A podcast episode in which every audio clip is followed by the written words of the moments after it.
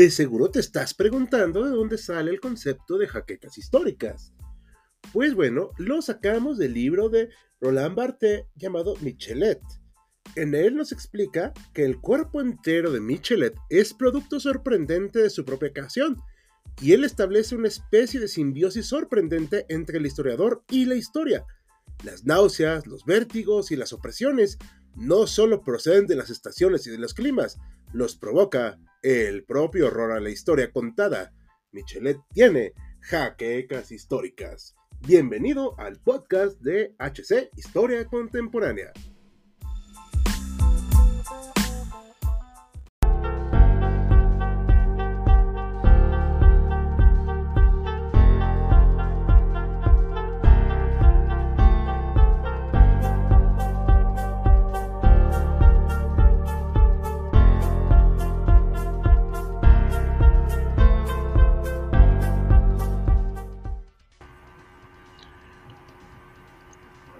Buenas noches a historiadores en esta templada, pues, en este templado anochecer. Estamos aquí acompañándolos en un nuevo en vivo. Eh, vamos a hablar acerca de los planes secretos y no tanto de la Segunda Guerra Mundial. Aquí se me fue una vez, una disculpa. Ni modo, me, ah, me ganó mi dislexia. Entonces vamos a empezar. Hoy nos acompañan David Cabrera. Buenas noches, mucho gusto. Bruno de Gante. Muy buenas noches a todos, bienvenidos y Lorenza Hope. Buenas noches a todos. Buenas noches, muchas gracias. Eh, pues bueno, esta ocasión va a ser este tema que fue la elección del buen David Cabrera. Ahorita le doy la palabra para que nos explique, pero antes les recuerdo que le den me gusta, comenten, compartan, déjenos sus preguntas en el chat. Por favor, obviamente siempre con respeto, no se peleen mucho. Vamos a hablar de varios temitas acerca de estos planes secretos. Si hay alguno que se nos llega a olvidar, bueno, pues recuerden que nosotros elegimos algunos de ellos con anticipación. Y pues ahora sí, David, explícanos por qué este tema y por qué elegiste esos temas que nos pusiste para que investigáramos. Pues justamente porque es un, es un tópico que es bastante... Eh, llama bastante la atención y hay muchos de esos planes que ahora salen a la luz casi más de 70 años después eh, y que siguen causando fascinación y siguen las especulaciones sobre qué otros secretos pueden todavía descubrirse sobre la Segunda Guerra Mundial. Un tema que da para libros, bueno, que ha dado para libros, que ha dado para películas, que ha dado para novelas, algunas justamente tanto de espías o de operaciones secretas. Y eh, justamente la selección que hice para este, este live se da entre casos que son, pues, en cierta manera conocidos, por eso es la, el, el, entre paréntesis, ya no tanto, ya no tan secretos, eh, pero que de alguna manera siguen estando en el olvido o en el cajón ahí arrumbados de cuando se explica o cuando se habla en generalidades de la Segunda Guerra Mundial. Y eh, bueno, obviamente todavía hay muchos, muchos más temas, muchas más operaciones o planes que, que se llevaron en secreto en su momento y que influenciaron en, en este gran conflicto. Bueno, pues sí, muchas gracias, perfecto. Eh, pues nada más como para terminar de comentar, recuerden que todos los que estamos aquí presentes, desde un servidor hasta Lorenza, escribimos los guiones que ustedes ven que disfrutan cada semana. Así que siempre recuerden estarlos viendo, compartiendo y dejar sus preguntas porque para ellos también se las pasamos. Ok, entonces vamos a dar antes unos saluditos al público antes de iniciar, ¿les parece? Alejandro Cadena, muy buenas noches like sin ver, eh, pero pues sí, también deja tu like y, comenta y velo. Buenas noches a nuestro patrocinador Sergio Lugo, muchas gracias, esperamos seguir contar con, tu apoyo y ustedes pueden unirse como él en la parte de suscribirse al canal. Buenos días desde el otro lado del mundo, porque acá es buenas noches. Eh, buenos días, Imperio Tigre. no entiendo muy bien, pero creo que sí eres aquí de México, según yo. Y buenas noches a Carlos, el cual está eh, pues ya fue el amor y la amistad, le hubieras dejado tu mensaje antes, porque quiere poner unas micheladas con Bruno, que espera que no dejen la friend zone. Pues vamos con todo el equipo un día de estos. Perfecto. Sí, este, nada más que hay que recordar que algunos no toman muy bien. Hablarán sobre la idea de desaparecer Alemania. Alemania no existe, son los papás. Este, muy bien, ya hablando en serio, pues vamos a empezar, ahora sí, como quien diría, desde el principio, y en esta ocasión empieza si mal no recuerdo, Bruno, ¿verdad? Así es. A ver, platícanos, ¿de qué nos vas a hablar? arrancamos con, ahora sí que la operación que dio inicio a este episodio llamado Segunda Guerra Mundial, la invasión de Polonia, pero no la invasión propiamente dicha, sino el acto que lleva a desembocar en la invasión. ¿De qué estamos hablando? De la Operación Himmler, también conocida como Incidente de Gleiwitz. Y bueno, ¿en qué consistió? En resumen, podemos decir que fue una operación de falsa bandera por parte de la Alemania del cabo austriaco frente a la independiente Polonia. Pero ahora vamos a ver qué pasó, cuál eran los, cuál era el antecedente, cuáles eran los previos que llevaron a este, a este hecho. Este, recordemos que Alemania había sufrido un tratado, bueno, le habían, con el Tratado de Versalles le habían impuesto una serie de condiciones, eh, no solamente en cuestión militar, por ejemplo, reducir su ejército a niveles mínimos y no producir ciertos armamentos, sino también ceder cierto territorio Ahí tenemos ah, por ahí un mapa, si nos lo puedes compartir, Hal, de Alemania post Primera Guerra Mundial, justamente ese. Y ahí vemos que eh, Polonia, que había recientemente obtenido su independencia, obtuvo ciertos territorios, Pomerania, algunas partes de Silesia y sobre todo, eh, aquí vemos una franja entre Prusia Oriental y Alemania, que es parte de Polonia, el llamado Corredor Polaco, que se le cedió a Polonia. Y esto era particularmente irritante para el grupo que recién había tomado el poder en 1933. Es preciso decir que Alemania no siempre pensó en atacar a Polonia. De hecho, por, un tiempo se planteó la posibilidad de una alianza, una especie de coalición anticomintern entre los polacos y los alemanes contra la Unión Soviética, enemigo ideológico acérrimo del grupo en el poder alemán. Sin embargo, justamente estas cuestiones con las adquisiciones territoriales que había tenido Polonia a costa de Alemania eran un punto de fricción. Otra cosa que tenemos que señalar, junto con el ámbito del territorial, es que la ciudad de Danzig, que antes era parte de Prusia Oriental, ya no era parte de Alemania, era una ciudad libre, pero con cierta jurisdicción polaca. Entonces, el señor del eh, bigote chistoso quiso en un principio convencer a los polacos de cederles el corredor. Eh, que señalábamos que conectaba Prusia Oriental con el resto de Alemania. Polonia se niega, entonces intentó forzar, abajita la mano con ciertas amenazas, a que les eh, permitieran hacer una autopista que conectara Prusia Occidental con Prusia Oriental. Polonia vuelve a decir que no. Y entonces, ante la actitud cada vez más amenazante y más presionadora por parte de los alemanes, Polonia tiene un mayor acercamiento a Francia e Inglaterra. Ya para este punto, estamos hablando de finales de los años 30, eh, los alemanes ya se habían anexado eh, Austria con el Anschluss y los Sudetes, que esto implicó además la anexión total de Checoslovaquia, ante la mirada pasiva de Francia e Inglaterra que no querían verse eh, inclinados a una nueva guerra. Chamberlain, el primer ministro de Inglaterra, había dicho, los Sudetes es lo último que te cedemos. Pero, naturalmente, el cabo austriaco no estaba dispuesto a, a quedarse nada más con eso. Tenía su plan de expandirse a, hacia el este, ¿no? El, llamado Lebensraum, el espacio vital. Ahora, estaba en un dilema, ya no podía, no, no iba a ser tan fácil como con los Sudetes o Austria, que solamente enviar tropas y recibir ciertos vitoreos, sino ya estamos hablando de una nación, una nación que además había librado una guerra con la Unión Soviética con cierto éxito en los años 20, que tenía un ejército aguerrido, y entonces no podía lanzarse así como así un ataque y había que plantearlo de otra forma.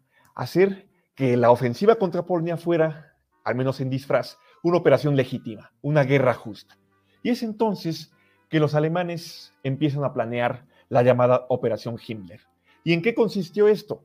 En tratar de hacer ver a los polacos como agresores. Es importante señalar, eh, podemos volver otra vez al mapa HAL, este, que en Silesia, que es este piquito que está arriba de Checoslovaquia, no solo había una gran población, eh, grado de población alemana, sino también polaca.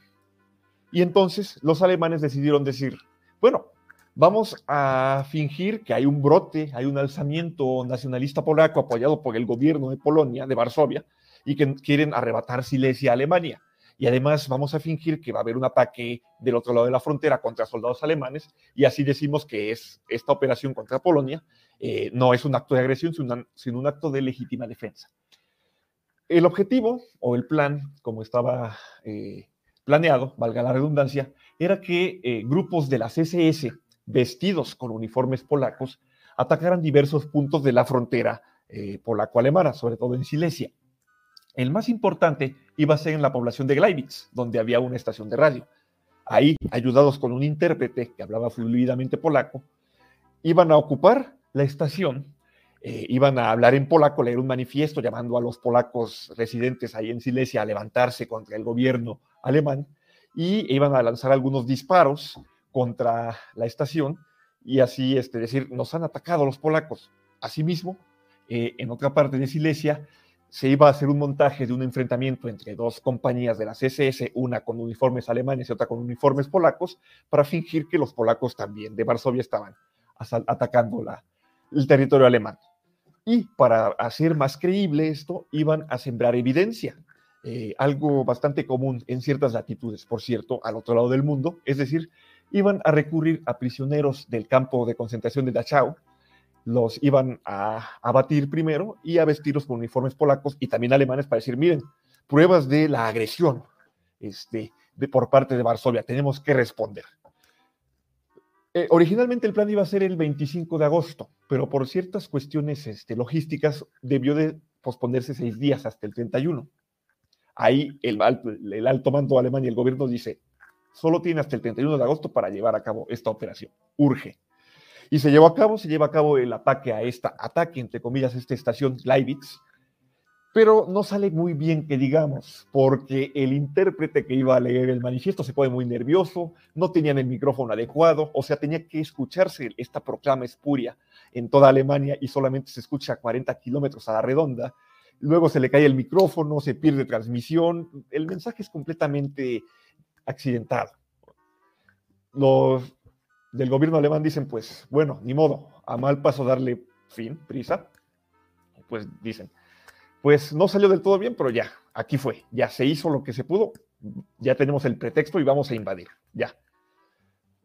Eh, es preciso señalar que nadie más allá de ellos, o tal vez dentro de la propia Alemania, se creyó lo de este ataque por parte de Polonia.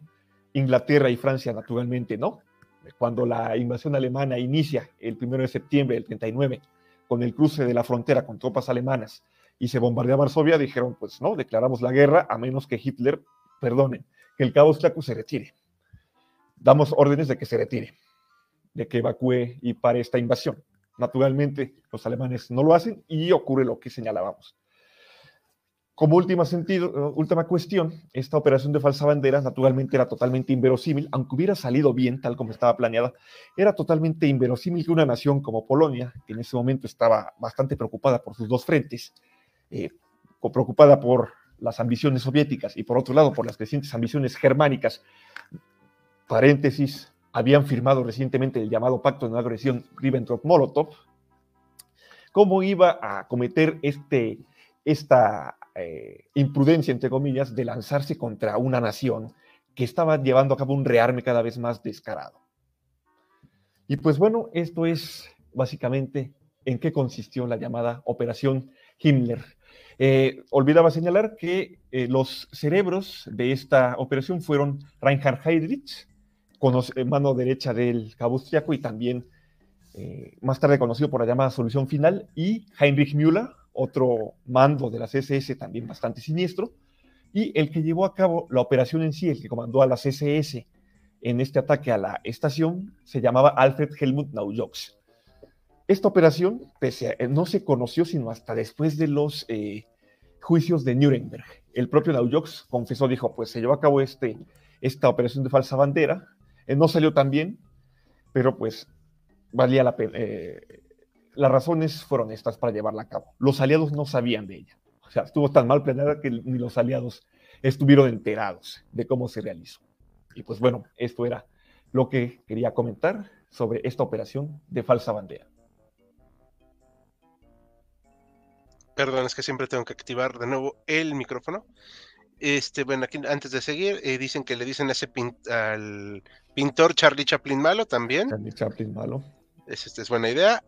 Oye, Polonia, ¿me regresas mis tierras? Polonia, no, Adolfito. Bueno, hay un, más como comentario, hay un este segmento en Pollo Robot donde sale un niño Adolfito que va quitándole las cosas a los demás. Los escritores.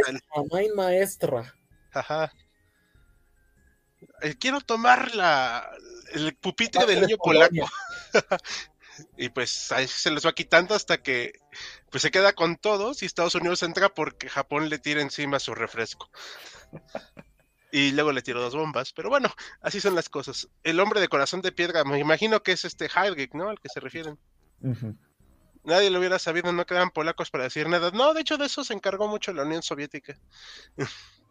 este, pero sí. Entonces, ¿quieren comentar algo más, chicos, acerca de esta operación? Pues ahora sí que el estereotipo de la efectividad alemana, ¿no? Que se tiene, pues aquí se vio puesto en entredicho. Y yo digo que, pues, estuvo bien, digo, una operación totalmente espuria, este, totalmente, para tratar de enmascarar algo que era completamente injustificable, que era esta invasión contra una nación independiente. Sí, antes de decir algo yo, ¿quieren decir algo más, chicos? Lorenza, David. Todo bien, estuvo completa la, exposición. ¿Tú, Lorenza? Mm, no, no, todo bien. Muy bien. Bueno, yo sí quiero comentar algo.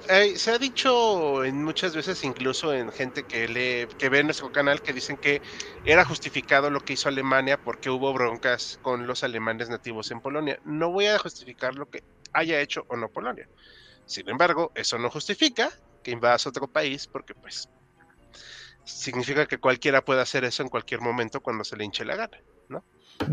Sí, y ahora que lo mencionabas, Hal, esto de las fronteras, muchas veces se tiene el estereotipo con esta idea que ya es muy moderna del Estado-Nación, de que cada Estado-Nación, pues solamente de la etnia, entre comillas, de ese Estado-Nación viven dentro de sus fronteras, cosa que nunca ha sido así, nunca lo será menos que haya sido por cuestiones muy artificiales, es decir, deportaciones o desgraciadamente también exterminios, pues en este caso igual Alemania y Polonia en general, Europa, así la situación, Europa del Este muchos grupos y etnias conviviendo entre sí, aunque las fronteras este, estuvieran, entre comillas, delimitadas. O sea, polacos viviendo en la zona de Silesia, polacos viviendo en Prusia Oriental, polacos viviendo en las zonas que más tarde serían, serían cedidas a Polonia, e igualmente alemanes en todas estas zonas, por el propio desplazamiento migratorio que se había dado en siglos anteriores. Es decir, esta idea de una nación una y pura con un único pueblo es totalmente artificial.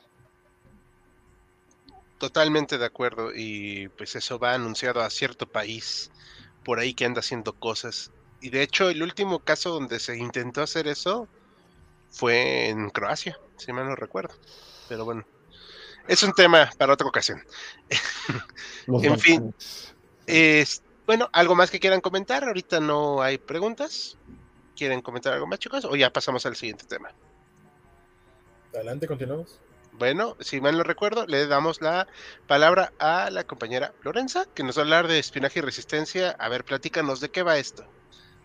Em, bueno, el, del, les voy a hablar del espionaje y resistencia, pero específicamente de dos elementos, que es primero una operación ahora es del lado de los aliados, que es la operación carne picada, así se le llamó, eh, o mincemeat en, en inglés, y pues, que, y aquí esta operación consistía, bueno, era una operación paralela que se hizo a otra que se llamaba la operación Hosky, a este, que pues consistía en que los aliados pues tenían la intención de, eh, de, de, hacer una invasión o de tomar este, el Mediterráneo, lugares en el Mediterráneo como Italia, por ejemplo.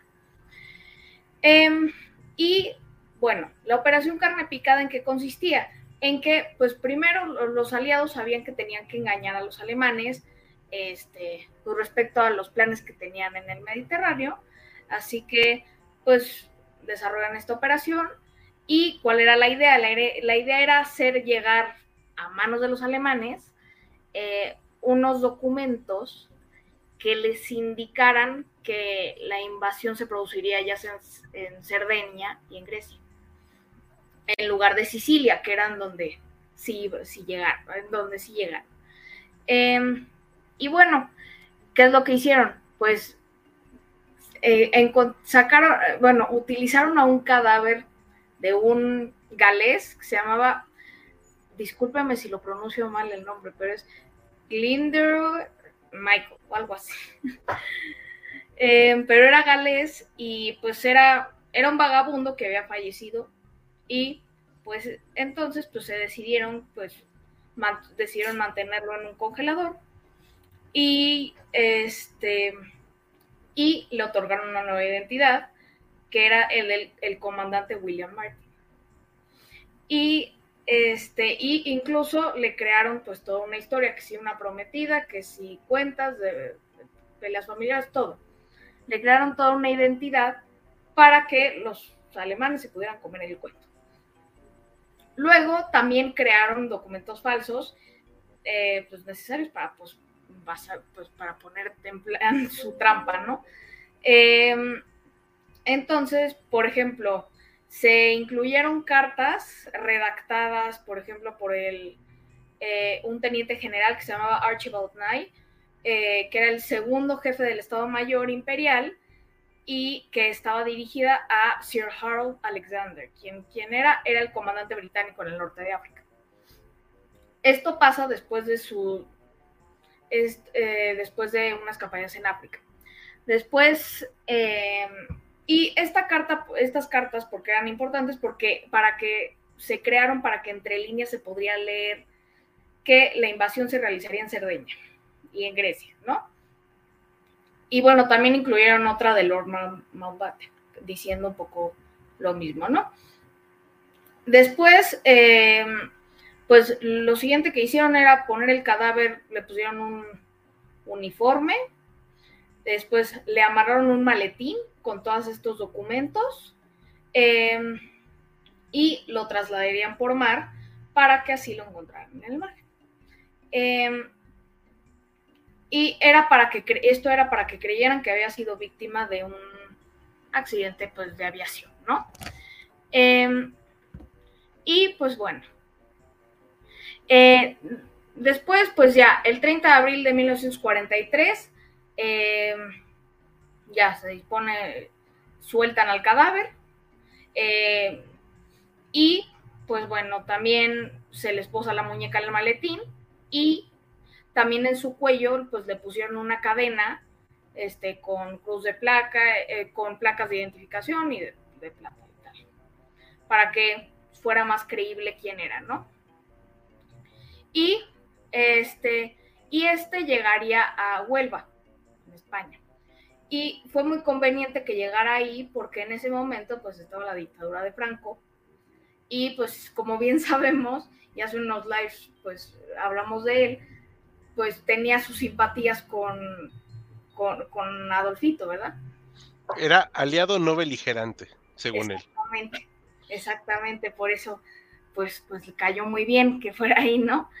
Em, y entonces un pescador lo, eh, pues, lo vio y pues avisó a las autoridades y para que, y lo que más les interesó, em, em, lo, que más les interesó fue sobre todo el maletín, pero de hecho en algún momento eh, se nos paralizó un segundo. Esperamos que regrese la señal. Este, vamos a darle unos segunditos. Creo que se perdió la conexión. Mm. Vamos a esperar un momento en lo que vamos viendo. Bueno, a mí me parece muy interesante, no sé ustedes chicos, ahorita en lo que regresa Lorenza, el hecho de que se haya planeado esto para despistar al enemigo. ¿Creen que haya funcionado o que fue algo así como que inefectivo o poco efectivo? Pues como tal en algunos de los igual de los documentos de inteligencia del LabVer, que era la, esta fuente de inteligencia este, del Partido Nacional Socialista, sí le dan este crédito algunas de las específicamente a esta a esta información eh. Hay que destacar también que el AppVer, esta, esta agencia, no era de lo más brillante. Y justamente también William Canary, su dirigente, se le acusó de traición y se, le ejecutó poco antes del, fin de la guerra. Así que si se creyó y si eh, fue influenciable como tal, porque si no, no, no estaban preparados para el desembarco en Sicilia, yo creo que, en mi opinión, sí, sí, este, sí fue algo que los, que los destanteó al menos. No, no que los haya engañado al 100%, pero sí los, no los hizo mirar hacia el lado adecuado. Sí, yo concuerdo con David. Yo tenía entendido este, que sí había funcionado. Digo, había algunos generales que sospechaban que, por ejemplo, el propio Rommel, que les parecía, no, no me parece práctico que los aliados desembarquen en, Grecia. Debemos de cuidar Sicilia, porque acababa de caer Túnez. Ese es el paso lógico, pero no se le escuchó. O sea, sí se desplegó tropas en Grecia. Entonces diríamos que sí. O sea, sí tenía entendido que sí, sí, este, sí tuvo éxito. Este plan, digo, es bastante sorprendente eh, el nivel de complejidad. También ciertos factores de riesgo que debieron de sortear los aliados para que saliera toda esta operación, porque es muy compleja, es, es tremendamente meticulosa y tremendamente, este, con un margen de error que podía haber costado bastante, lo cual es sin duda de admirar. O sea, eh, esto muestra que las guerras, ¿no? No solo es el combate en el frente de batalla, sino también la logística y la operación bajo el agua. Las, las acciones de inteligencia que, como también el propio David ha señalado, no son nada fáciles. O sea, la inteligencia y la llamada contrainteligencia son un arte que pues, no siempre sale. Incluso a las mejores agencias de inteligencia no les ha, se les han ido cosas. Es decir, pues, más allá de la efectividad o no de la ADVER, sin lugar a dudas, Sí, justamente entre esos, eh, como dices, eh, datos y cosas que se tuvieron que tomar en cuenta fueron las corrientes marinas. El hecho de, dejar el cuerpo justamente en un tipo de corriente que iba a dar a las costas de España, porque lo dejaron creo que al norte por Portugal, y le, tuvieron que pues, dar, darle el, sentido para que el cuerpo, aparte de que no se, no se lo devoraran en el camino, este, no sonera. No, calculado milimétricamente. Sí, sí, Inventarse una historia. Literalmente se crearon un personaje. O sea, le crearon una vida. Y bienvenida de nuevo, Lorenzo. ¿Ya, ya jaló tu internet de nuevo? Sí, no sé qué pasó, se fue. Es que no todo México es territorio Telcel, entonces, y Telmex en este caso. Bueno, antes de seguir, que darte la palabra, pues está muy James Bondesco esto, ¿no? O sea, la verdad. Sí, eh, se entiende la, la, contrainteligencia. Vamos a ver unos, unos temas que dice eh, Imperio Tigre que, le da gusto. De hecho, hasta Don Franco al principio se negó a darle a Charlie Chaplin este cadáver del oficial británico. Aunque sí está medio cruel, ¿no? Usar un cadáver de un vagabundo, o sea. Pues, pues mira, después sí lo enterraron. Ah, ok. O sea, y si lo buscas, sí está su tumba. Digo, nada más dice William Martin, no dice su nombre real, ¿verdad? Bueno, pero aportó algo. Dice, el contraespionaje es un arma de doble filo. Eso es cierto. Muy bien, ahora sí, ¿qué más nos quieres explicar del tema? Este, bueno, al final, bueno, ya al final de la operación, pues, este, pues ya se envía, envían un mensaje cifrado a Churchill em, diciendo Mincemeat swallowed whole, o sea que se tragaron toda la carne, básicamente. Se, se comieron todo el cuento. Y pues al final pues la invasión de Sicilia se llevó a cabo em, y cuando todas, pues, todas las defensas em, pues, alemanas pues estaban orientadas hacia otro lado, ¿no? Y pues, pues ya, eso sería todo de esta operación que me pareció muy, muy, muy interesante. Por cierto, ahorita que menciona cosas James Bondescas, el autor de James Bond, Ian Fleming, fue parte de la, de la inteligencia británica. Con el agente Silver. Ajá. A ver, cuéntanos del agente Silver. Ah, pues el agente Silver. Ok. A ver, sí, perdón.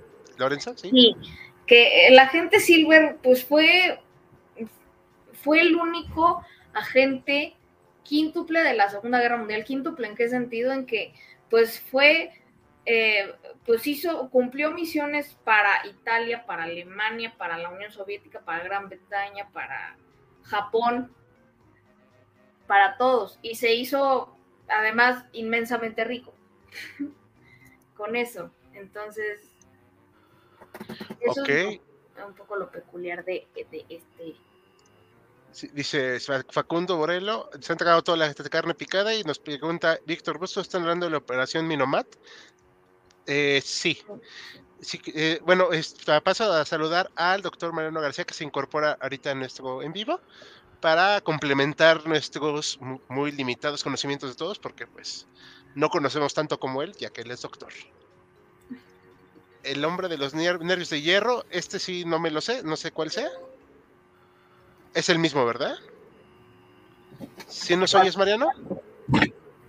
Perfectamente. Ah, ok, ok. Saludos, saludos. El- Buenas noches a todos. Una disculpa por llegar tarde. No, no, no, al contrario, todo está perfecto. Bueno, por cierto, también, pues bueno, eh, también habría que mencionar que los espionajes y todo no solo se dieron de parte de gente que estuvo en, en la línea enemiga, sino desde casa con desciframiento de claves, los códigos, la- las máquinas que descifraban, etcétera, etcétera, etcétera, pero obviamente pues esto requiere algo mucho más extenso, ¿verdad? ¿Algo más que quieran agregar de, de, de hechos de estos chicos? Perdón. Pues, de Mindsmith, podría decir que fue una maskirovka este, británica, ¿no? entendida como la maskirovka, como esta operación de engaño, Ujú. haciendo referencia a Bagration, que igual implicó bastante uso de inteligencia, es parecido, fingir que van a atacar en una zona para luego sorprenderte y atacarte en otra, con un muy buen uso del, del arte del engaño y de la inteligencia. También Perfecto. es eh, similar a, a las operaciones en el día D del ejército fantasma de, de Patton, donde lo, lo sitúan cerca justamente de Pas de Calais, donde el cabo austriaco está justamente convencido de que va a ser el desembarco, porque es la zona más cercana entre Gran Bretaña y las Islas Británicas y eh, Francia en, en ese el paso del Canal de la Mancha, y le envían eh, tanques de eh, Inflables. de ajá, justamente inflables, eh, cartones para que luzca desde el aire como si tuviera una concentración de, de tropas, y envían a Patton, que en ese momento estaba suspendido por haber abofeteado a, un, a uno de sus soldados, eh, y lo envían para, para tener claro que esa va a ser la zona y pues atacar por, por, por Normandía más al sur. Y también mencionarles que apenas este año, o a finales del año pasado, no me acuerdo bien. Sí, a finales del año pasado salió una película justamente de este acontecimiento en Netflix, que se llama eh, justamente así, Operación Mindset, Mindset, Operación Carne Picada. Este, la verdad no la he visto, esa sí no la he visto, pero pues eh, si tienen la oportunidad, no, no estaría de más verla. ¿Está en Netflix, dices? Sí, Ok, ahorita la buscamos. A ver, eh, hay un par de comentarios. El agente 10B, ahí sí desconozco. Ahorita lo complementamos, ahorita pa- pasamos los saludos y complementamos las preguntas. Buenas noches a Bendy, que nos manda saludos desde Cancún, Quintana Roo. Muchas gracias, Bendy. Saludos hasta allá. El agente quíntuple, ok. Buenas noches, señor Mariano. eh, manda Buenas noches. Gracias. Como las chicas de llamadas a espías. Ah, ok. Cuentan que para el día de un espía mandó a las tropas alemanas más de 200 kilómetros al este. No sabría decirles. Hace poco estaba, bueno, esta semana pasada y antepasada estuve leyendo un libro de Max Hastings del día D. Que sí despistaron muchísimo a los, este, a los alemanes y que pues, realmente el gran éxito del día de, aparte de la cuestión militar, fue el hecho de haber engañado a los alemanes. O sea, ese es el, engaño más grande de la historia. Y Katy la Grande, ¿cómo olvidar cuando Patton mandó atacar a los refuerzos aliados? Aquí sí no sé a qué se refiere, a ver si nos platica. Muy bien, chicos, eh, ¿les parece si seguimos? ¿Algo más que quieras comentar, Lorenza? Lorenza. Creo que no nos oye. Lorenza. Sí, dime. Ah, ¿que algo más que quieras Sí, comentar? ya, Eh, ya, ya. ¿Algo más que quieras agregar del tema? Em, no, nada, ya. Ok, perfecto. No, nada más. Bueno, pues ahora sí le damos la palabra al eh, señor David que va a hablarnos acerca del Club del Uranio y de la operación Gunnerside, que van de la mano, pero bueno. Ahora sí que platícanos, David. Sí. Justamente estos dos temas van eh, exactamente uno detrás del otro. Primero es el tema eh, de- del proyecto nacional socialista por obtener eh, una bomba eh, atómica. En este sentido, pues nos situamos antes de la guerra, en 1938, cuando este señor químico, Otto Hahn, con la colaboración de otro par de físicos, que justamente tengo aquí el nombre porque, porque está, está raro eh, los nombres en alemán, es Lise Meitner y Otto Fritsch, un- otro Fritsch. Eh, son físicos, este par de personajes y austriacos, eh, que encabezan esta investigación por eh, conocer si es posible eh, la división del átomo y si esto puede eh, desencadenar, bueno, puede tener repercusiones en el ámbito energético y consecuentemente en lo militar. En el 38, este, estos y sus investigaciones se dan eh, cuenta de que es posible la división del átomo y es posible aprovechar la energía atómica, algo que hasta el mismo Einstein no creía posible en algún momento. Eh, también estaba eh, la idea de cómo poder desencadenar esta energía sin morir en el intento. Y es cuando el, el partido, eh, al darse cuenta de este potencial, eh, decide no enviar, más bien no exportar más uranio del que ellos disponían, eh, que era un, material de comercio, y quedárselo todo y comenzar las investigaciones. Para estas investigaciones, que comienzan más o menos en, en abril, en- entre abril y, y agosto del 39, pues ponen al mando a, también otro nombre raro en alemán, en un segundo, a Kurt Devnew, que es el fundador del Instituto de Física del Kaiser Wilhelm, al mando de estas operaciones. El objetivo, como les repito, es investigar primero si es factible y después generar eh, una bomba atómica para que lo, eh, el eje prácticamente y, y los alemanes en particular tuvieran una ventaja muy, muy importante en el campo de batalla y sobre todo la disuasión, como después se llegó a usar en la, en la Guerra Fría. Eh, para ese proyecto, pues se destinan eh, recursos no lo suficientes si lo comparamos con, otro, con el otro proyecto importante casi paralelo, que es el proyecto Manhattan en los Estados Unidos, donde pues se destinaron miles de millones de dólares. Más bien, bueno, la verdad ahí sí no sé si miles de millones, pero sí bastantes de dólares. Eh, hubo eh, miles de personas trabajando en, en Álamo Gordo, bajo la dirección de Oppenheimer. Y pues en ese caso se pueden ver la comparación con el proyecto Uran- Uranio, eh, donde en, primera se dividieron en, distintos lugares de investigación, no se concentraron solamente en uno. Eh, Heisenberg, es también uno de estos personajes importantes en, esta historia, no hay Heisenberg de, Breaking Bad, sino Werner Heisenberg, el físico que también eh, da este principio de incertidumbre de, de la física cuántica, prácticamente el padre de la física cuántica, que también se une a estas investigaciones. Él investiga en Berlín, otros investigan en Noruega, eh, otros investigan en, este, en otros territorios ocupados, ya en, en lo que avanza la guerra.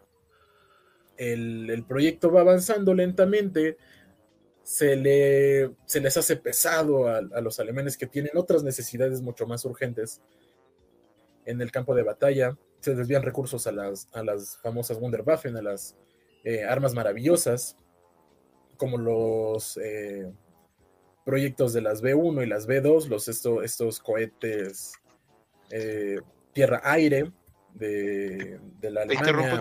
Nacional Socialista. Te interrumpo un segundito. Ah, Voy a poner aquí en el chat el video de las Wunderwaffen que tú escribiste para que lo vea la gente.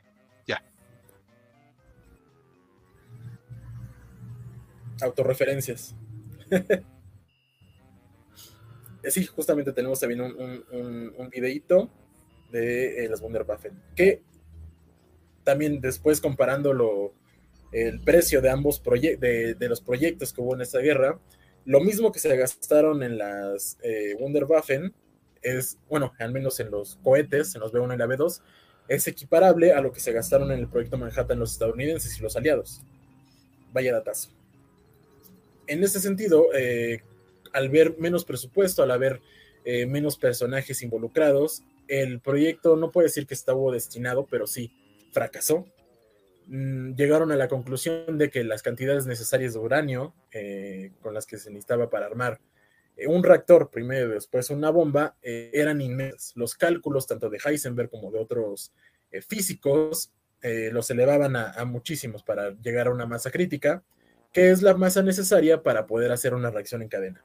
Creo que justamente tenemos también una, de las fotos eh, donde están eh, eh, excavando unas, unas cosas, no sé si la podemos pasar. Ah, ahí, ahí, Esas cosas que están antes, esas cosas que están ahí entre los soldados son cubos de uranio que que se almacenaban, se, cree que algún, alrededor de 6.000 de estos cubos de uranio fueron producidos eh, en la investigación del proyecto uranio y eh, que se iban a ser necesarios para la construcción de, la, de esta bomba.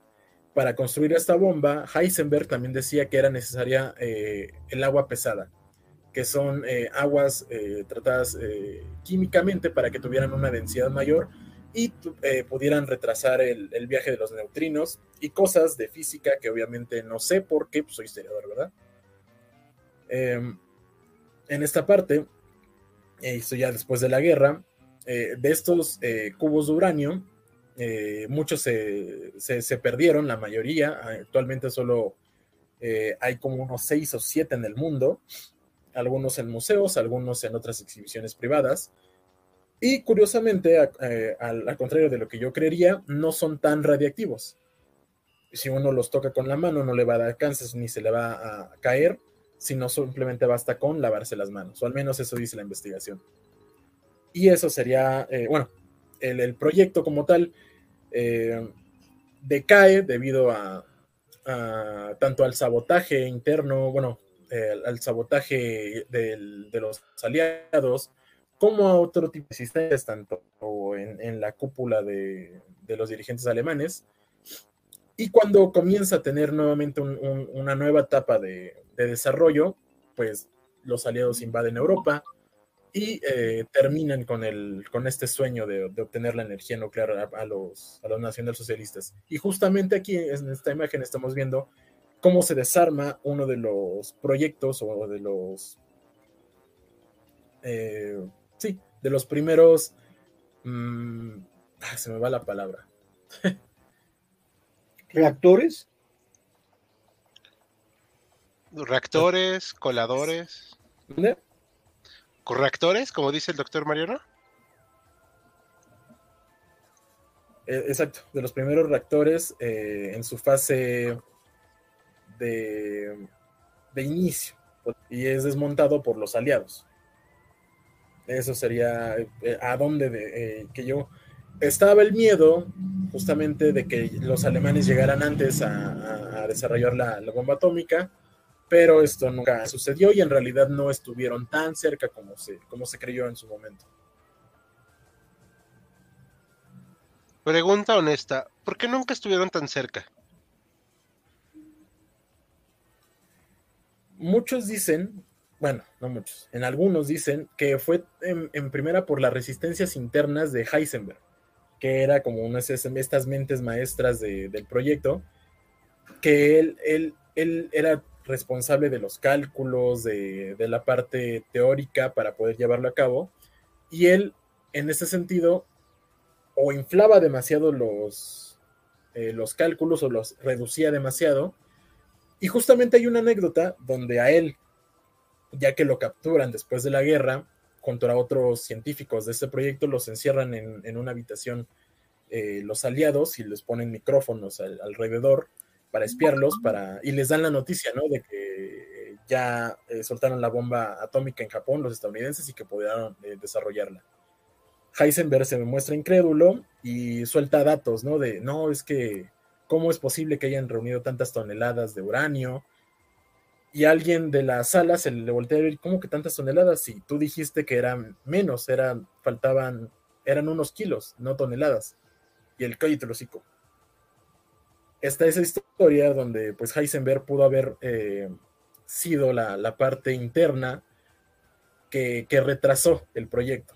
Otros dicen que pues en, en realidad solo era un, un este, incompetente y que sus cálculos nunca iban a llegar a, a la masa crítica, de verdad.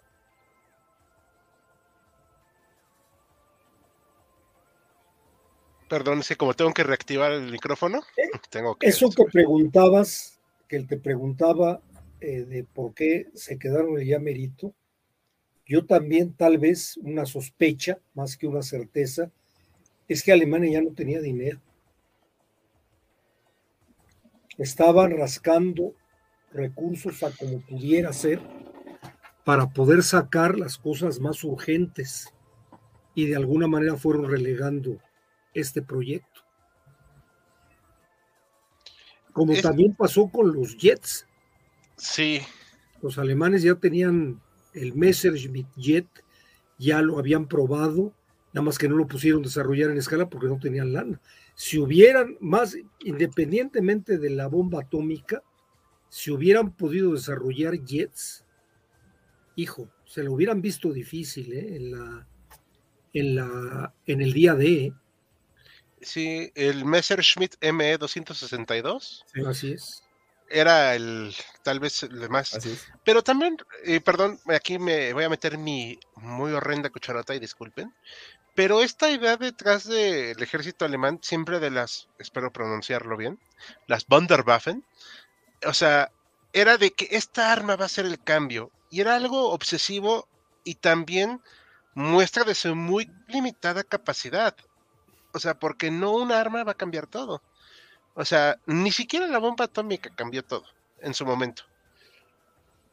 Tenía que ver, eh, son muchas cosas, ¿no? Ahorita le, que he estado leyendo libros de historia militar, o sea, tiene que ver tu capacidad de producción, tu logística, tu capacidad de usar las armas que tienes de manera adecuada.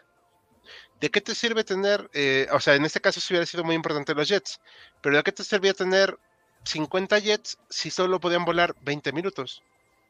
No, no sirven como peso. Son un gran adelanto, sí, pero en este caso, pues también resulta siendo algo que te quitó recursos, tal vez que pudiste haber usado para otra cosa.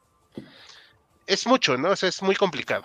Sí, igual es el que... propio entrenamiento de los pilotos, perdón David, rápido, esto. el propio entrenamiento de los pilotos, porque tampoco es lo mismo claro, como darse claro. a un avión de la vieja guardia, podemos decir, claro. que un jet. Los propios soviéticos en Corea sí lo dijeron, que muchos eran veteranos de la Segunda Guerra Mundial y dijeron, pues es que está bravo pelear contra los estadounidenses, creíamos que las, las ahora sí que lo que habíamos obtenido de experiencia en, contra los alemanes nos iba a servir muy bien frente a los, a los estadounidenses y hijo la mano.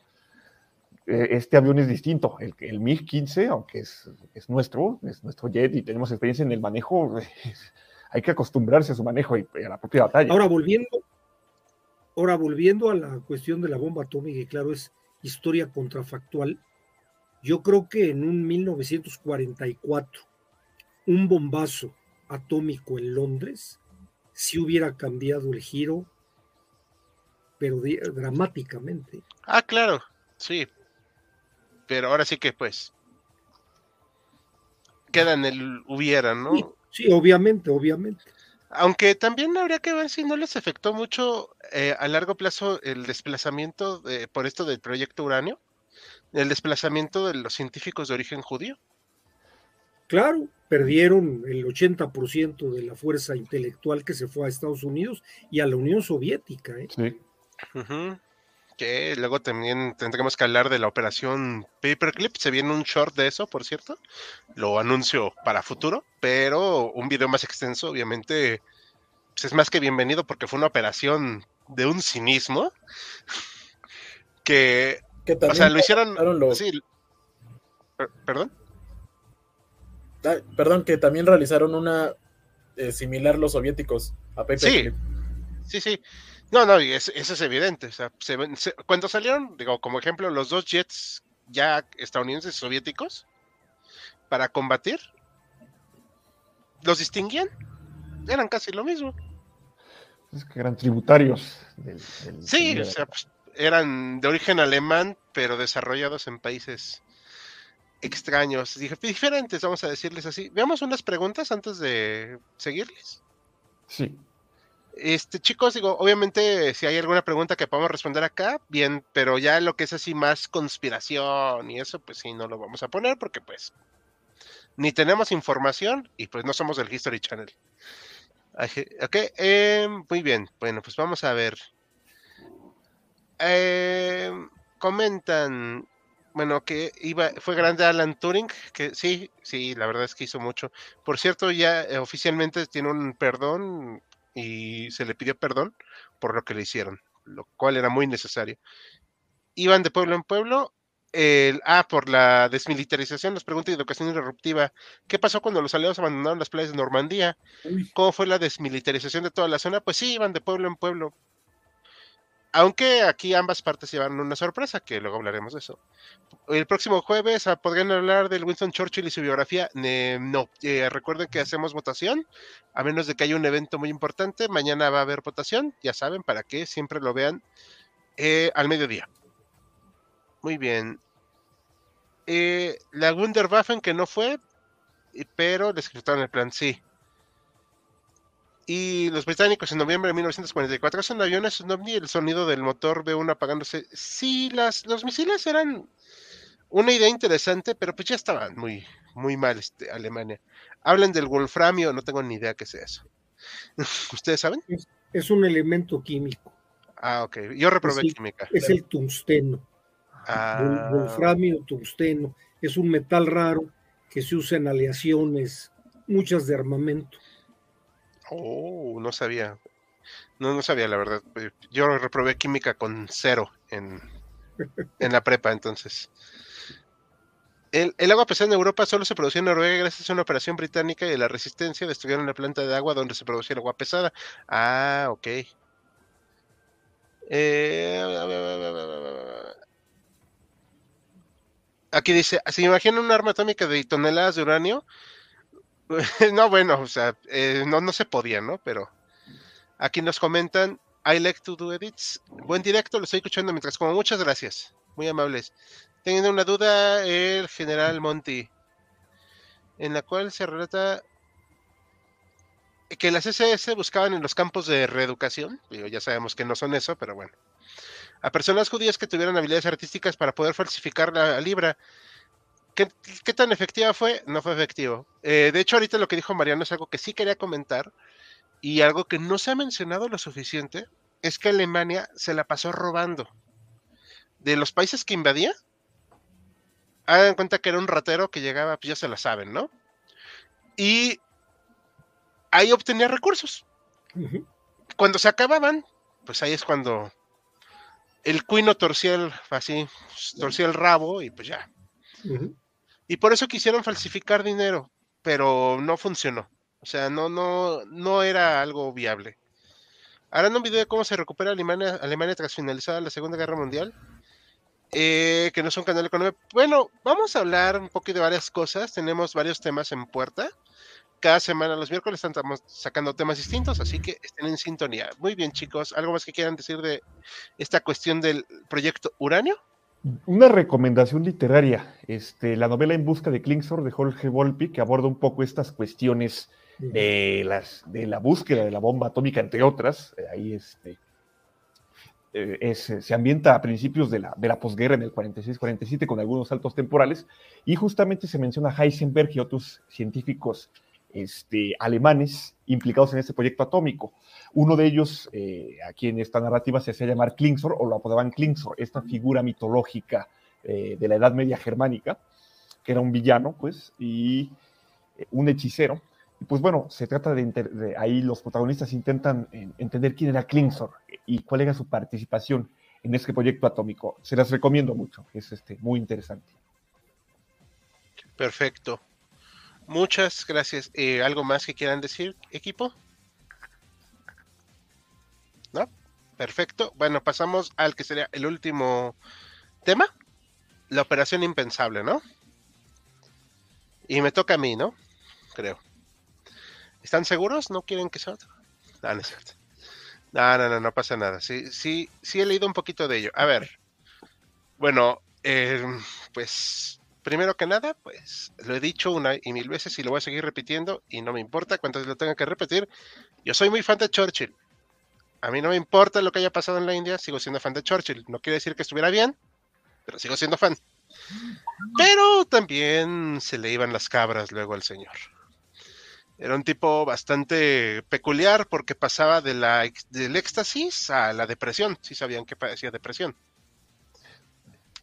Eh, padecía depresión y pues le era muy difícil afrontarla. Digo, también una botella de champaña diario yo creo que no ayudaba, pero bueno, ahí ya, ni modo. Pero él nunca confió en Stalin. Y no sé por qué, si Stalin era una persona tan honorable. Y cuando empiezan a ver el problemón que se venía encima con... Bueno, le dijeron liberación de Europa del Este, pero pues fue más bien conquista, dominación y colonización. Aunque le diga, a varios le retuerza el hígado. Pues obviamente, ¿cuántos países cayeron bajo la esfera de la Unión Soviética?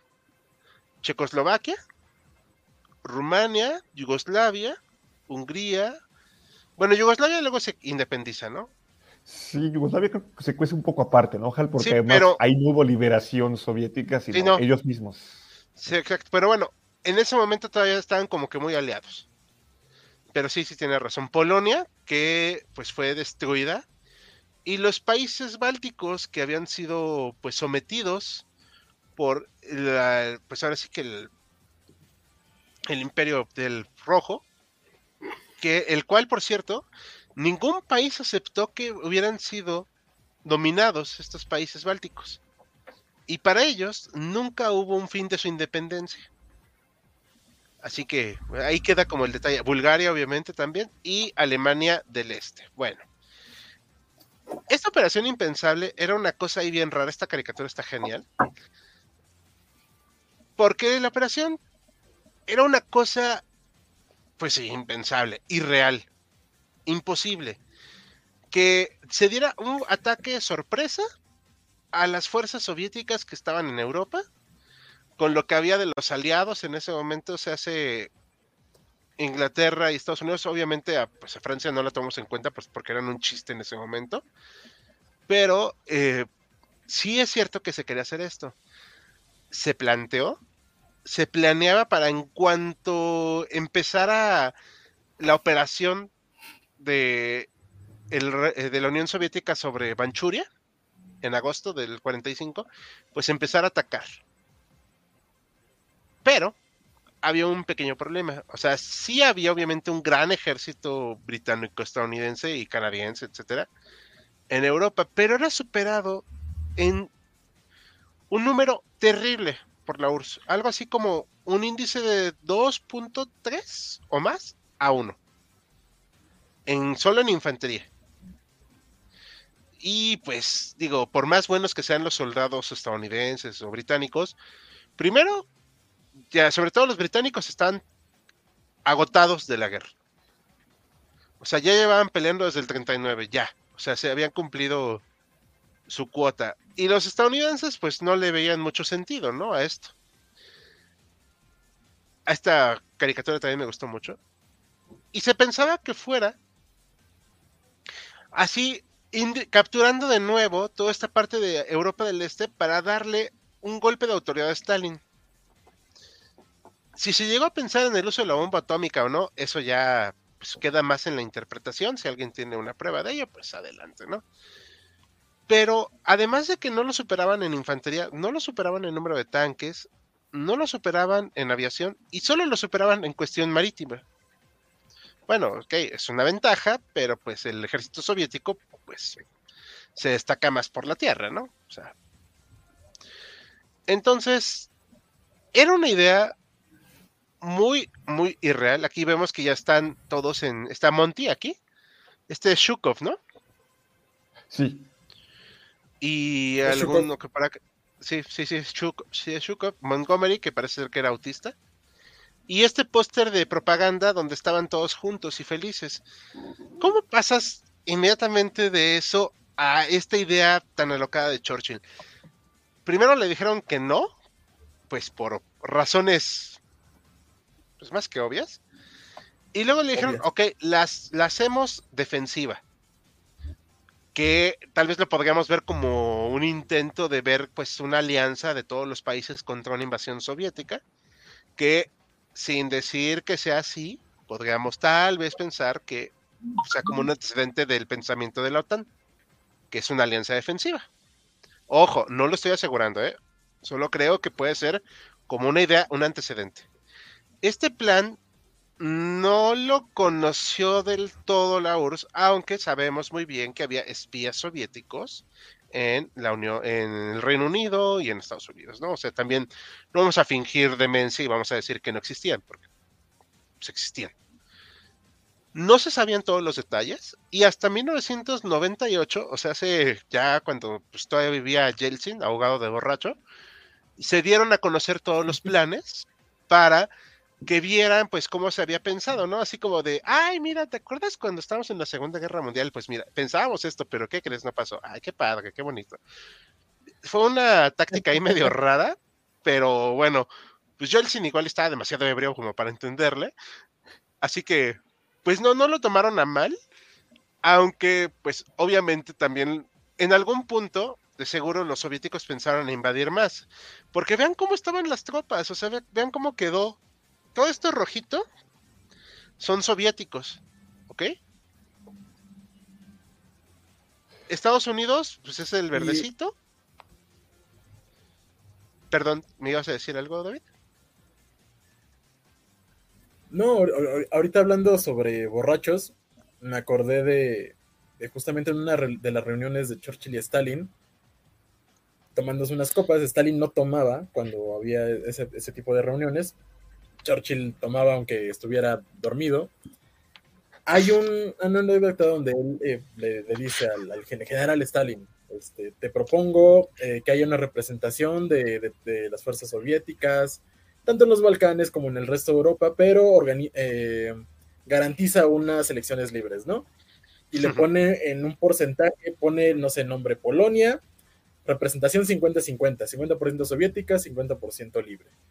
En Bulgaria, 75 influencia soviética y bla, bla, bla, ¿no? Y así va analizando unos países y se lo pone en una servilleta. Churchill, de, su puño y letra, se lo pone en una servilleta, seguramente bastante ebrio en algún momento, se lo desliza por la mesa a Stalin y Stalin nada más un par de palomitas y lo dejan visto. Nada más me acordé de esa, de esa anécdota. Sí, sí, no, de hecho, pues sí, esa idea de, pues, de elecciones, pues. Bueno, o sea, era muy inocente, ¿no? Hasta cierto punto. Por cierto, algo que quería recalcar, y es algo que mucha gente ignora, Austria también fue dividida en zonas de ocupación. Y que mucha gente no habla, o sea, todos nos enfocamos en Alemania, etcétera, ¿no? Pero Austria, pues, termina siendo ocupada también por el ejército rojo en parte. Pero ahí sí le metieron turbo los aliados. Porque sí dijeron, no, o sea, no, no podemos permitir que esté tanto, ¿no? Y pues sí llegan a tomar el control de buena parte de Austria, se llega a un acuerdo y se repliegan a Checoslovaquia y todos los demás territorios que pues, eran adeptos. Digo, ya no me voy a meter si estuvo bien o no, o sea, Polonia pues fue la gran perjudicada junto con los países bálticos porque ellos eran un, países distintos, también Checoslovaquia. O sea, esto termina siendo lo que luego es el Pacto de Varsovia, pues Estado satélite, y que a mí también me gus- me gusta decirle más o menos, pues como semicolonias, porque pues no podían tomar ninguna decisión ellos solos. Pero, eh, aquí algo que vi en los comentarios, y sí es cierto, el único que sí apoyó este a, a Churchill fue nada más y nada menos que Patton. Que bueno, Patton era un tipo, a mí me cae muy bien, pero pues sí estaba medio pirado. Murió de manera muy rara. Entonces, tal vez esto tiene que ver, ¿no? O sea, si el único loquito que pues lo apoyaba pues era Patton, pues tal vez no era tan buena idea. Y no quiere decir que no fueran capaces los soldados eh, británicos, estadounidenses y demás. O sea, sí lo eran. Pero vas a enfrentar a tipos que tienen esta disparidad frente a ti. Si igual y no es lo más inteligente, ¿no? Se habló de rearmar algunos elementos de la Wehrmacht con equipo Ah, aliado sí, para sí. apoyar en, en el, en el asalto, aunque sí yo coincido contigo, Hal, que eh, Gran Bretaña, los soldados británicos estaban cansados. Yo también añadiría que en cierto sentido también los estadounidenses. Este, hay ciertas posturas que hablan de que Estados Unidos casi casi llegó a, cuando ya, a lo barrido, a la Segunda Guerra Mundial, cosa que no es cierto. Este, en Italia los combates fueron durísimos también. Después del combate, del desembarco en Normandía, hubo algunas sorpresas desagradables, por ejemplo, las, las Ardenas que también pusieron a temblar a los estadounidenses un rato, es decir, sí pagaron también cuota de sangre. Y además hay que señalar que eh, en la propia propaganda aliada occidental se decía, había fotos de soldados este, soviéticos, decían, este es ruso, porque así le decían, es tu amigo, él lucha por la libertad. Así en decía. O sea, y, y toma- tomemos en cuenta que cuando estaba acabando la batalla de Berlín, cuando, este, no me acuerdo, es en el Elba, me parece, ¿no? Que se encuentran soldados estadounidenses y, soviéticos y se saludan. Ah, perdón, David. Ajá. David, Sí, ¿cuál en, río? en el río Elba. En el Ah, río. ok, ok. se saludan y se abrazan, casi casi se eh, pues, este, comparten ahí, digo, pese a que no se entendían, ¿no? Pues con señas y demás, este, intercambian tragos, este, cigarros y hasta muestran sus armas. Se había lle- llegado a cierta confraternización, es decir, era muy raro, ah, habían sido aliados para atacar al enemigo común. Hubiera habido, yo creo que también cierta oposición, incluso en, los, en la propia población de los países, eh, Inglaterra y Estados Unidos diciendo, pues, ¿qué está pasando? ¿Cómo vas a sacar a, a un aliado que nos ayudó bastante? a vencer a los alemanes. Este, y Sí. también entre los propios soviéticos, cuando estaban avanzando, este, combatiendo con el 80% de las fuerzas alemanas, también estaba la idea de que, bueno, que ya se apuren los aliados occidentales a abrir el segundo frente, porque también nos sube. Se, eh, se veía como un trabajo en equipo. Ahora sí que la idea de Churchill, que fue una alianza con Stalin más por pragmatismo, con el enemigo común que por, naturalmente, por algún aprecio. Cito esta frase que dijo, si, Hitler, si el señor austriaco invadiera el infierno, me aliaría con el mismo diablo para vencerlo. Es Sí. Sí, es que Churchill pues, era un personaje en toda la extensión de la palabra. Este, aquí comenta Joaquín Hernández, eh, nuestro compañero editor, ya vamos a dejar el chiste de que no lo conocemos ya. Este, que comenta, hay una escena en la película de Patton donde este fanfarronea sobre atacar a los soviéticos. ¿Hay bases para afirmar eso? Pues sí. Se supone que en los diálogos que sostuvo con Churchill sí quería atacarlos. Habría que investigar más. Obviamente, ahorita no te puedo decir exactamente la fuente. Yo no sé, metiendo yo también mi cuchara, si el echarse para atrás de todo este tipo de pleitos fue que a los pocos meses de Hiroshima, eh, la Unión Soviética ya tenía su bomba atómica.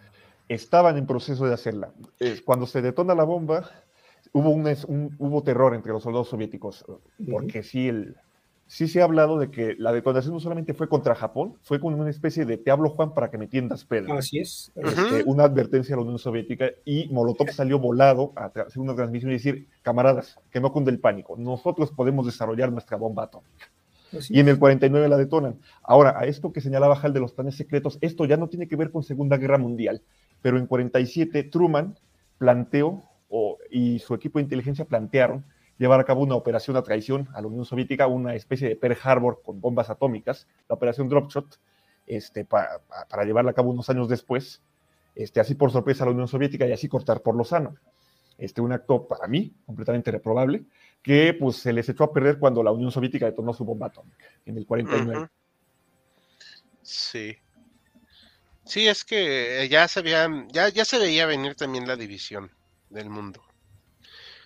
Porque el Imperio Británico pues ya estaba en bancarrota, el Imperio Francés pues era un chiste, o sea, pues, quedaban las dos superpotencias, que pues luego ya, ya sabemos lo que pasó. Em, aquí vamos a ver unos cuantos eh, comentarios. Rogelio Vega, Churchill era el más anticomunista, sí, Rabiosamente. Sí, MacArthur pirámide con las bombas atómicas. Sí, MacArthur estaba re loco. Otro. Sí, no, es- vamos a bombardear China con bombas Cuenta. atómicas. Ajá. Sí, y MacArthur, lárgate de mi vista. Solo Patton marcó a Churchill, sí. de hecho, hubo un personaje nacional socialista que se fue a Argentina, ¿no? Que fue a experimentar y que luego lo mataron. Sí, eh, bueno, no lo mataron, se lo extrajeron, pero no experimentó, era este Eichmann. Eichmann. Ajá. Eh, sí, ahorita, eh, aquí, ¿qué quieres decir? No, Y el otro fue Mengele. sí, Pero ese anduvo sin problemas. El- el- ese murió en su cama. no, Mengele, Mengele este, apareció muerto ahogado en un río Ah, Ah, y sí. él no sabía nadar. Es que quiso aprender ese día. Pero fue ya mucho después de lo de Eichmann. fue en 79, ¿no, David? Me parece. Sí, o sea, no murió, de, no murió luego, luego. Ah, sí, Tenían ah, no, protección. no, no, se, se largó a Brasil protección y está esa historia de que apareció un Argentina. y él no sabía nadar. Vaya. Y pregunta Rogelio, ¿qué tanto dinero llegó a tener el club de México Adolfito? también llegaron. ¿Ah, ¿Sí? Sí. Ah, no me sorprende. Eh, No sé cuánto dinero tuvo el club de Adolfito. Gering, el jefe de la CEN, robaba arte para su familia. Ese era un morfinómano mórbido de lo peor, pero bueno. Un degenerado en todo el sentido de la palabra. Bueno, equipo, ¿algo más que quieran comentar? Para ya irle dando cierre. Yo, yo me acabo de acordar de algo. Hablando de que Churchill era anticomunista, me, acor- me volví a acordar de Silver, del espía Silver, que él era un era de la India y era comunista. Y, y trabajó eh, para los servicios de inteligencia británicos. Uno de los muchos servicios fue para también trabajos. Es, es algo muy chistoso. O sea, lo odiaba triple, Churchill. En, en la, en la Gran Bretaña se generaron una gran cantidad de agentes secretos prosoviéticos en las universidades. Se creó Sí. todo un grupo de agentes soviéticos dentro de las, de las principales universidades que obviamente ocuparon puestos políticos importantes. Sí. Sí. No, y Silver hasta es considerado como uno de los, pues como, como un héroe en el proceso de, de independencia de la India, porque él estaba completamente en contra de la ocupación británica en la India. Él participó en eso haciendo estas labores de espionaje. Oh, no sabía. Bueno, he aprendido algo nuevo. ¿Algo más que quieran comentar, muchachos, antes de que vayamos cerrando? Igual me acordé de algo, ahorita que mencionábamos lo de las cuestiones del uranio, se ha mencionado que eh, la premura, eh, la intención de Stalin de apoderarse de Berlín, no solo era por la carga simbólica de, ahora sí que aniquilar a, lo que él llamaba la bestia fascista en su, en su madriguera y ocupar su capital, sino por las reservas de uranio que ahí había y quería ganarles a los aliados. Ya, como señalábamos, estaba perfilando esta desconfianza mutua y esta carrera por la, por, el- por la bomba atómica y estaba muy, muy interesado al respecto. Entonces, este, pues, era un dato que, que quería compartir aquí. Y Pero- ah, una última pero- cuestión. También, también este, ¿sí?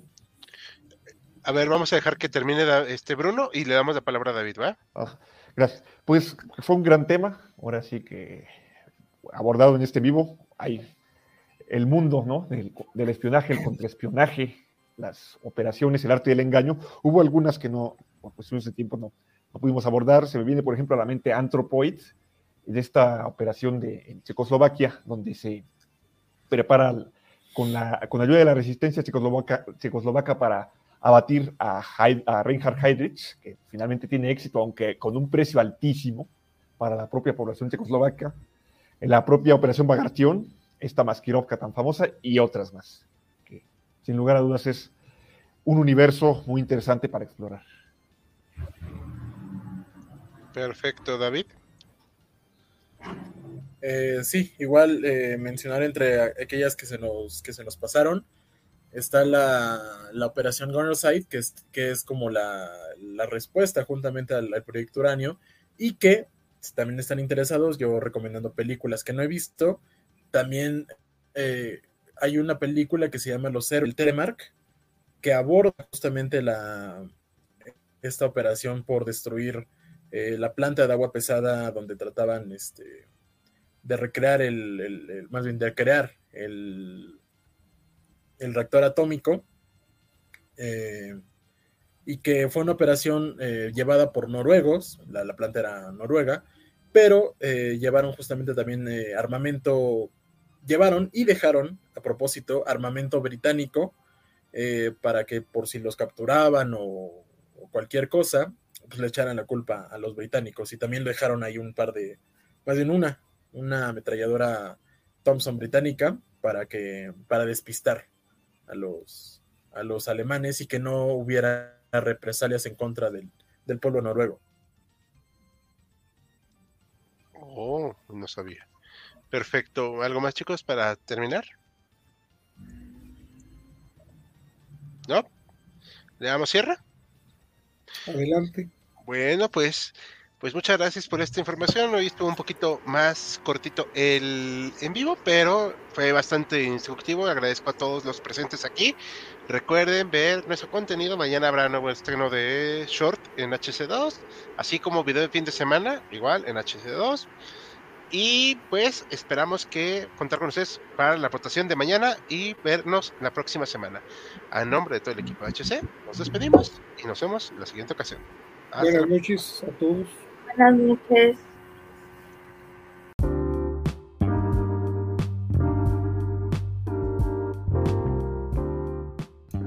Gracias por acompañarnos en otro episodio de Jaquecas Históricas, el podcast oficial de HC Historia Contemporánea.